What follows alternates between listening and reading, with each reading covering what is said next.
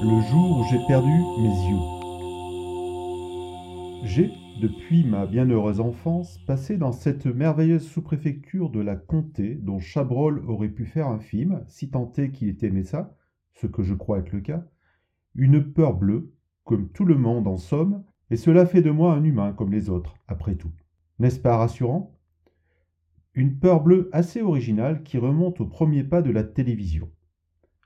Je vais vous conter ça puisque vous insistez.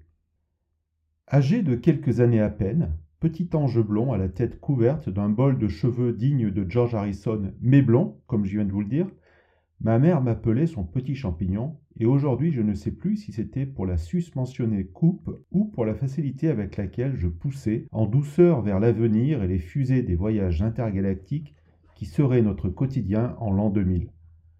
Donc, j'avais 7 ou 8 ans et je regardais sur notre poste familial une adaptation en série du classique de la littérature d'aventure Michel Strogoff, que je n'avais pas encore lu car j'étais occupé avec le Club des Cinq ou Fantomètre. Je l'aimais bien, ce Michel-là, comme beaucoup de Michel en fait.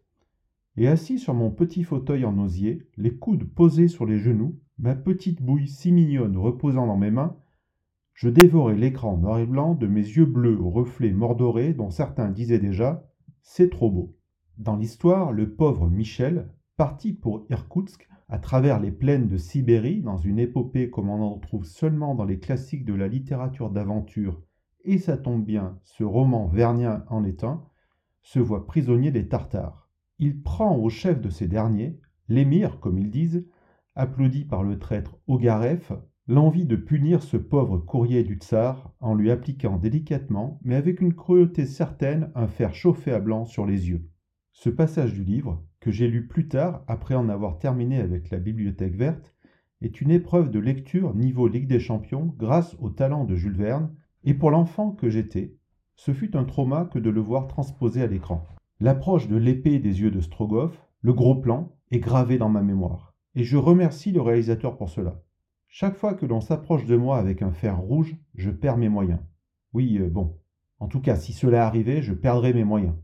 Voici donc pour cette peur bleue que je devais vous partager. Ce qui me conduit à vous parler de mon Ivan Ogareff à moi. C'est un monsieur bonhomme et doux, un sourire continuel lui habille le visage, on ne peut que l'apprécier.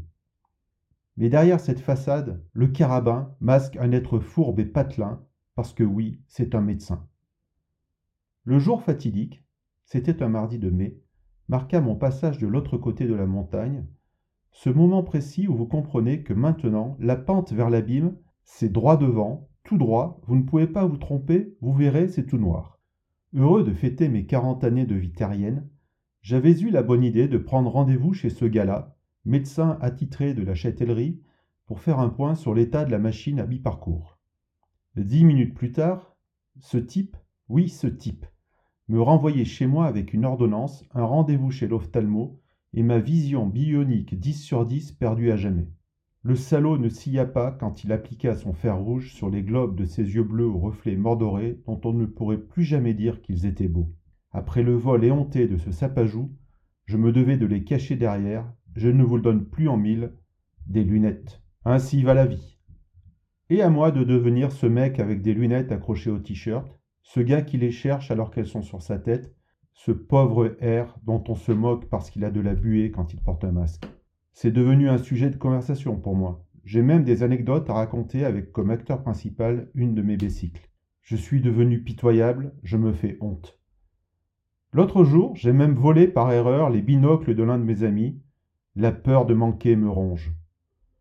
Michel Strogoff retrouva la vue et le traître Ogarev se vit défait. Moi, je sais que jamais je ne pourrai gagner ce combat-là. Mon exécuteur ne m'a pas manqué.